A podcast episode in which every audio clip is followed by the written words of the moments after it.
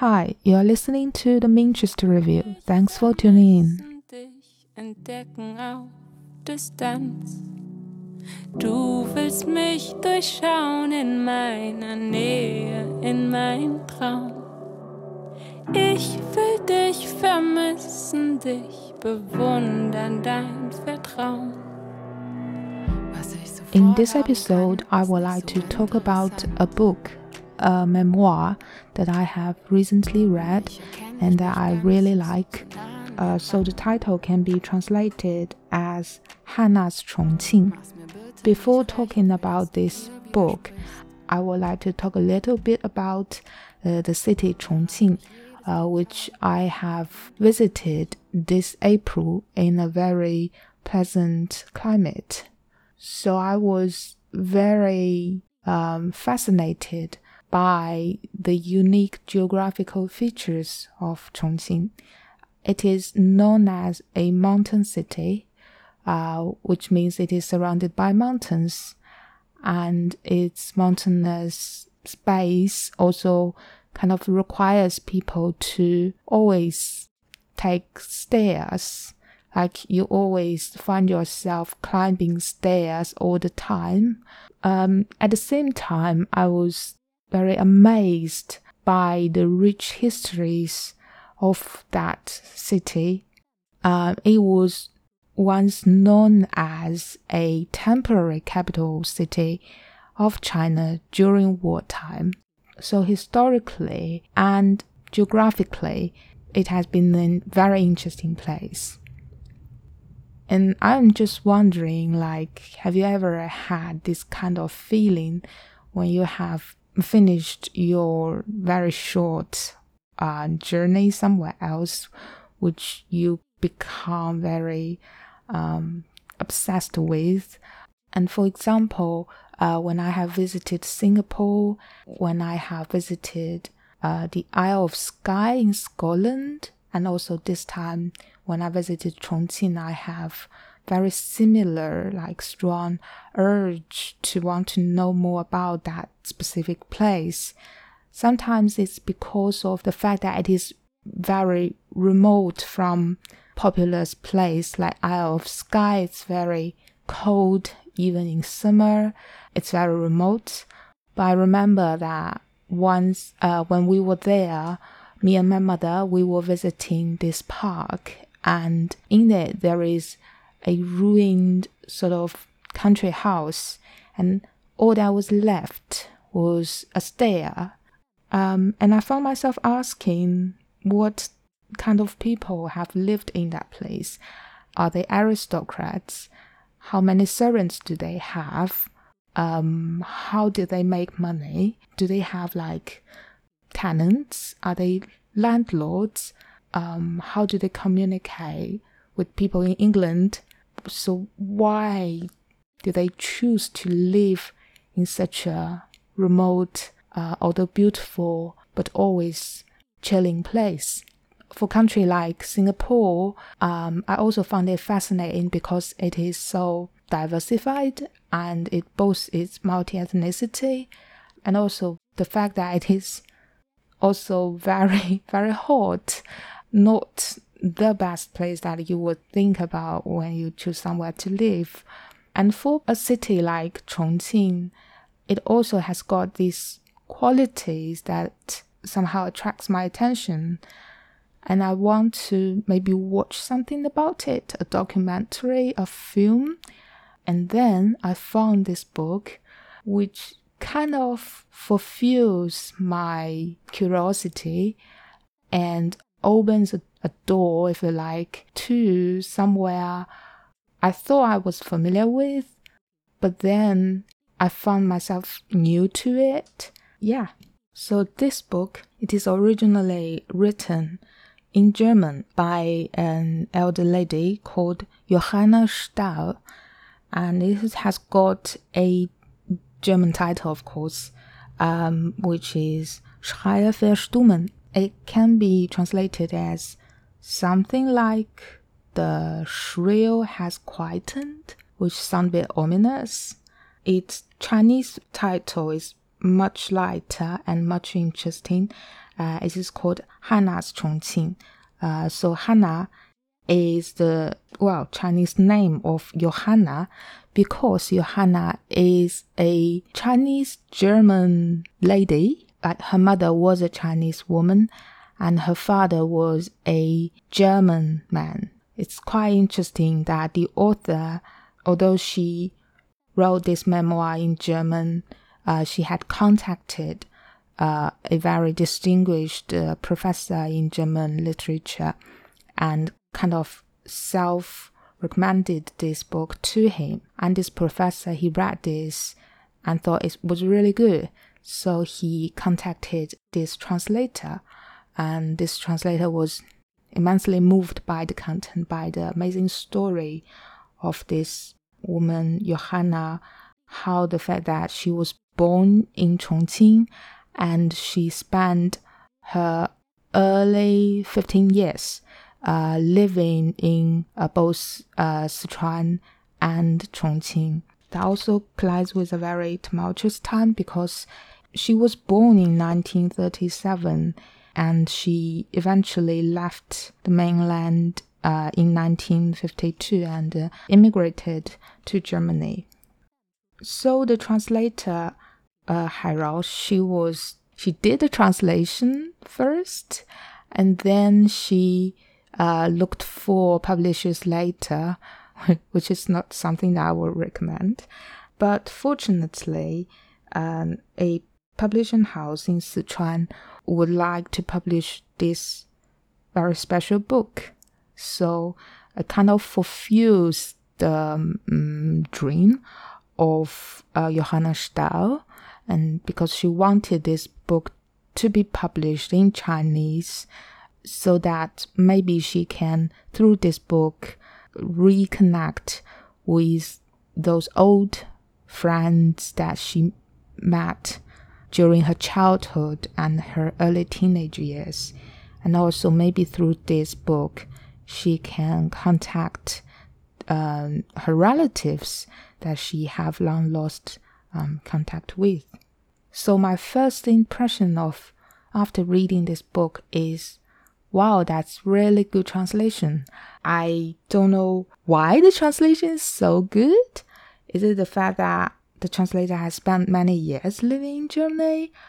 It reads very smoothly, and I think it's very precious because not often you will encounter a book a translated work that reads so authentic. And I think that's really important because Johanna is half Chinese and she can still speak very good Chongqing dialect.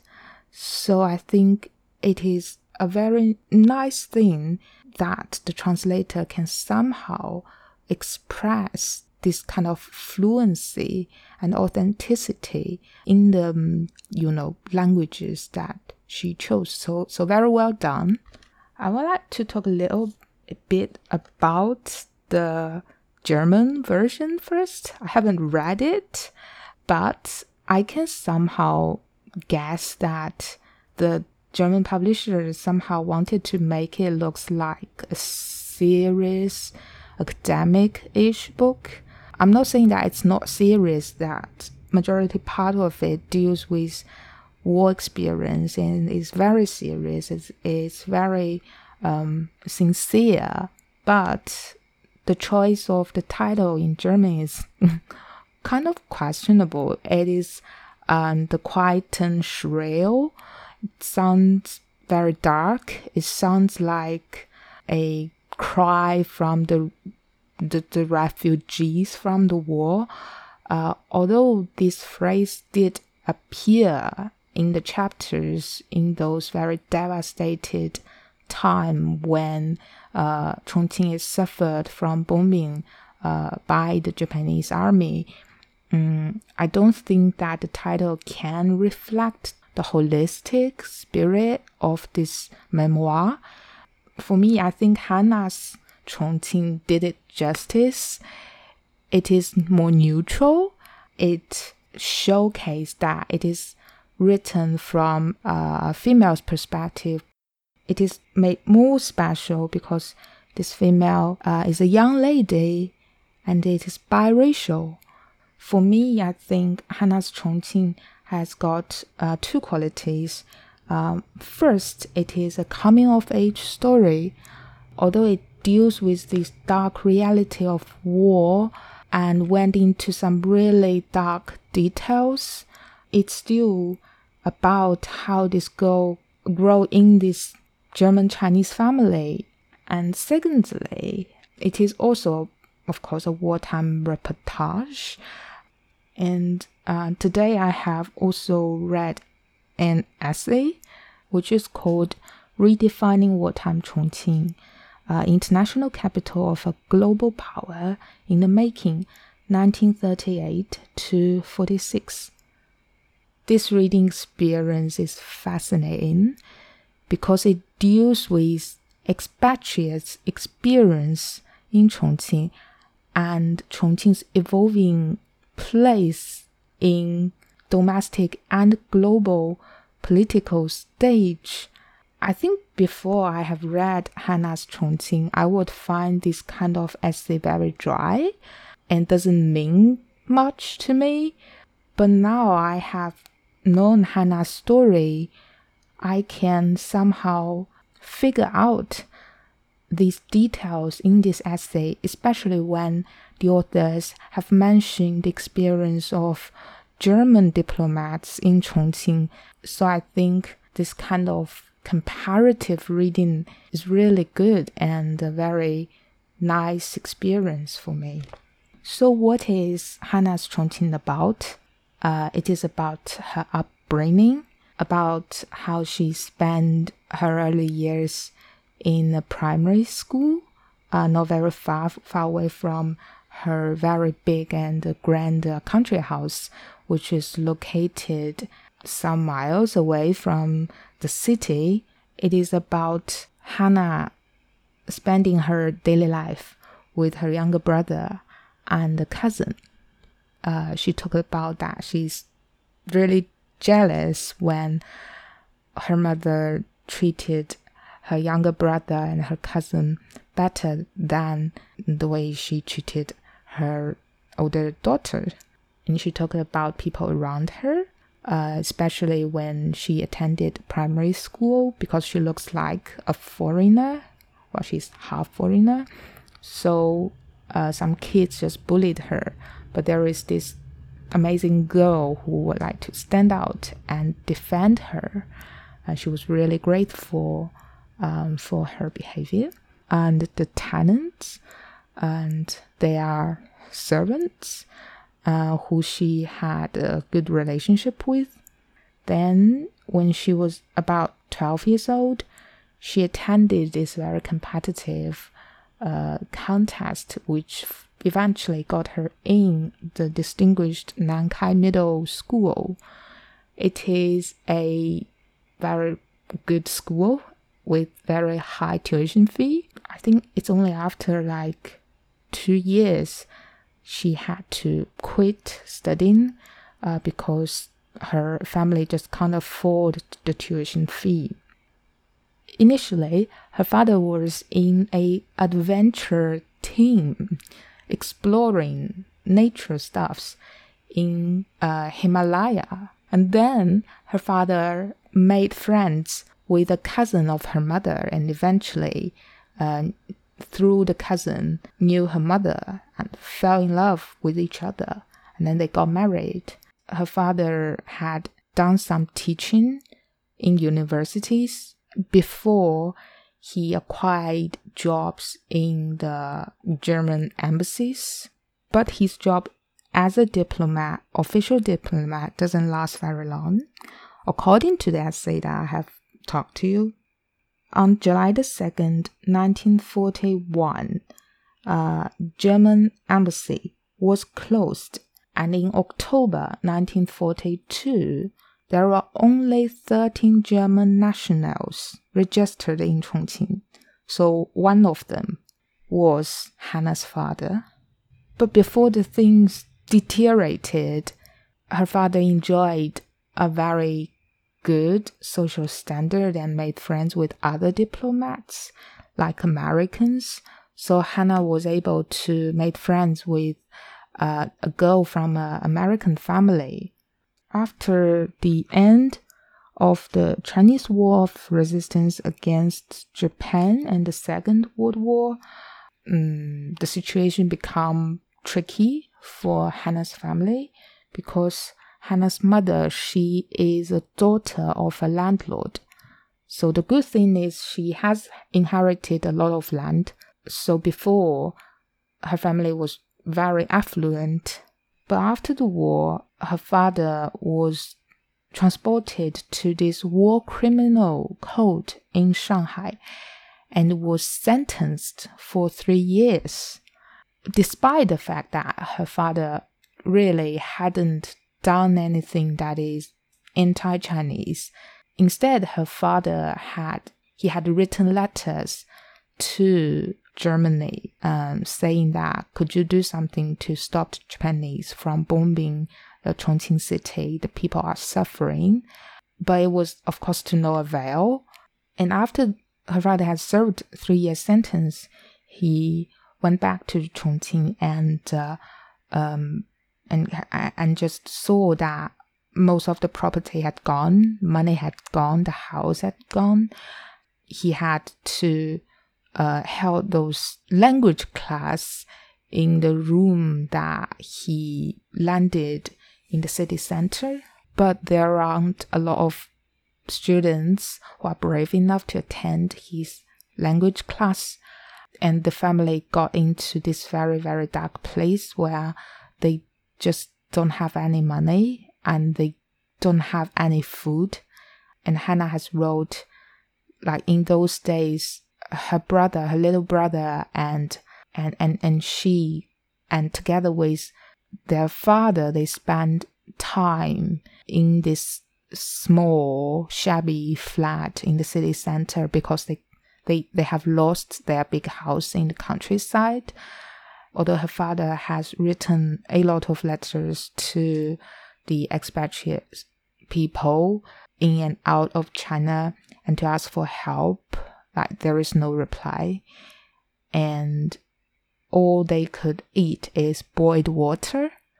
Um, she even have this hallucination that she somehow saw death.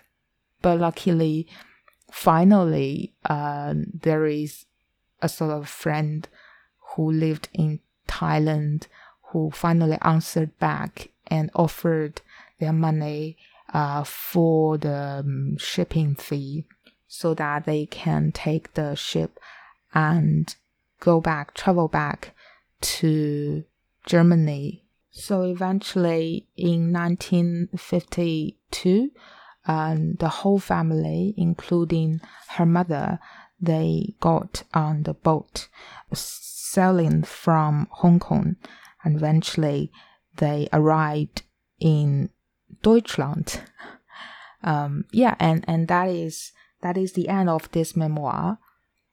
And I have read somewhere saying that the history is written by the victors and written by those who were within the system. I find the identity of Hanna as the daughter of a German diplomat very interesting because on one hand she is the victor because China has won the war.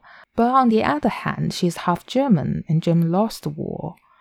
Uh, so she has to deal with the aftermath of being defeated in the war.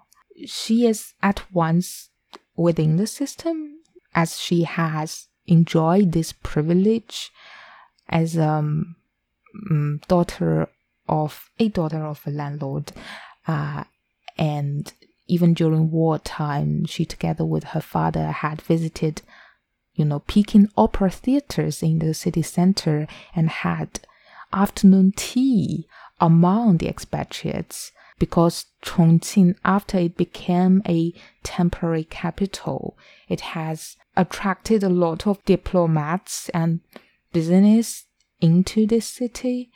And for a while, it is just a very vibrant scene and, and for once, Chongqing, uh, according to the essay, took its role as a major international center and along with London, Moscow, and Washington, became one of the four great wartime capitals. So, as a half foreigner in this special time, Hanna, she is from a privileged space and she um, observed those high points as well as low points. In the end, she, she found herself in a very deprived and a very helpless place. And her father, according to her, has become the last foreigner in the city of Chongqing. So I think this contrast is what make this perspective very interesting. And I also found the descriptions of what happens during the war in this book very fascinating. Before reading this book, I always found those narratives about war is mostly for me it, it just reads very masculine because it will deal with weaponry, deal with data, deal with how many casualties. But when I read this memoir, there are those very nuanced plays. Uh, makes history something quite accessible. And I found myself have this epiphany. Well, you should memorize certain date and to recite certain big events, but history should also be something that we can read in our, you know, holidays. And even though the content may be very deep and uh, serious, it should be something that we can still read again and again in contemporary time. This book also allows me to see that history should like embrace a variety of forms and allow different people to tell the story because everyone maybe has something to say. I will talk a little bit about the fascinating details uh, concerning the warfare uh, described by Hanna. And uh, one of it is about the fact that the bombing of the city by the Japanese uh, begins in springtime and lasts in summer and stops from autumn and stops in winter. Um, because I have visited the city in early spring and the city is lovely, there is not so foggy and the weather is very, very good. So it's just quite shocking, um, but also not unsurprising to find that, oh, so the bombing begins around this time when everything looks clear and fine. Mm. And this book tells about how Hanna's father tell his daughter about how the local people strive to make the things work during a very, very hard time during the war.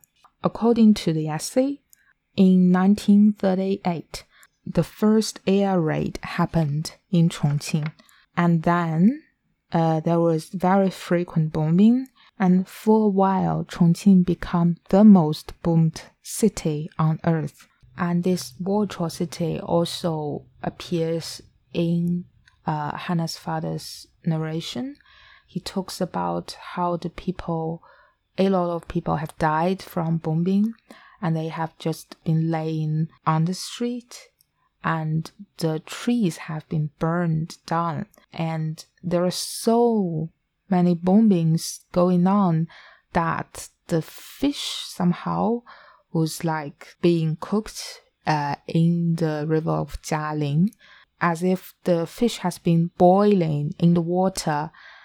Indeed, the people after the bombing, uh, they will sail into the river to take these boiled fishes as their dishes. One episode that is really fascinating is that Hanna's uh, father told Hanna how the Chongqing people knew there will be an airstrike. So the planes by the Japanese army uh, flew from Wuhan. In their airport, there are, there are uh, some Chinese laborers, and they were somehow made these signals through radio uh, to their countrymen in Chongqing. And the countrymen, when they got the signal, they will, you know, do some other signals to tell uh, their people there will be an airstrike later so that everyone can be prepared for it. This episode reminded me of what happens in the imitation game. For this machine Enigma, they can decoded these German orders so that on the English side they will know what kind of uh, strike will happen later. I was also quite moved uh, by the small details told by Hanna when the war ends. So her father asked her, How did you know the war has ended? Uh, Hanna said, I have no idea how my classmates know, but all I can see is that the boys are shouting happily. But also before the end of the war, a close friend, uh, a businessman from Germany who worked in Chongqing, also told them that that he want the war to end, but because he is German, to quote him, he said, "If Japan is done, well, us Germany will be done as well." Well, I th- I think this German uh, slash Japan relationship is, um, you know, a fascinating subject to study. And regarding Hanna's relationship with her German father, uh, Walter Friedrich, there, there is another detail that is also quite memorable for me. After the war, and when uh, they don't have a lot of money, and they have to make ends meet in their shabby little flat. Hanna uh, spent many days with her father, and and she just noticed her father was in a very bad place physically and mentally. And when her mother got a chance to visit them from time to time, she was very, very upset and crying. And Hanna was wondering why her mother just lost it because in face of so many adversities, her mother was very put together and was a very, very strong woman. But she was wondering what, you know, breaks her mother. Uh, and, and she found out that it is the fact that uh, her father was taking morphine regularly. Actually, Hanna's father has taken part in the First World War as a German soldier and he suffered a heavy injury. It was during the First World War that he began to taking this morphine. Talking about the mother-daughter relationship, well, her mother is a tremendous Chinese woman, but but she is very cold to her daughter, while she can be quite loving to her son. But her mother has a very hard and difficult childhood, childhood herself. She lost her mother very, very young when she was only five years old. And when she was 10 years old, she lost her stepmother, who left uh, three cousins to her. So, yeah, very hard childhood. But she was also a very immensely intelligent woman because she has finished college and and what is interesting is her family, before she went to the college, asked her to spend time with the local boy, saying that, well, this family accept that you can attend college, but you also need to be a wife later to this boy. So she was obliged to spending time with a boy without actually seeing what he looks like. Well, so she basically spent time living under the same roof with the boy. But accidentally, uh, well, she saw how this boy looks like, and she, he looks really not Prince Charming. And and her mother was Hanna's mother was so brave and strong, intelligent, smart, and she just told this boy, uh, like, let's make a deal. You know, you have failed the college entrance exam for twice, but do you know what? I will help you. Uh, what you can do for me is to break our marriage deal. So when you have succeeded in taking the exam, you will have your degree, and with your money and property, you can marry whoever you want, and and you can give me freedom, and both of us will be happy. And eventually, this is what really happens later, and the boy agrees, uh, although that really infuriates both of the families. I will talk a little bit about what happened later when Hanna and her close family members finally made the trip back to Germany, her father's homeland. So they arrived in wintertime in Hamburg, and what awaits them is, in fact, a refugee camp. Uh, things had not been easy for Germany, who lost the war, and eventually it was uh, her father's sister that made the offer to supported Hanna to have some classes to prepare her to be a nurse.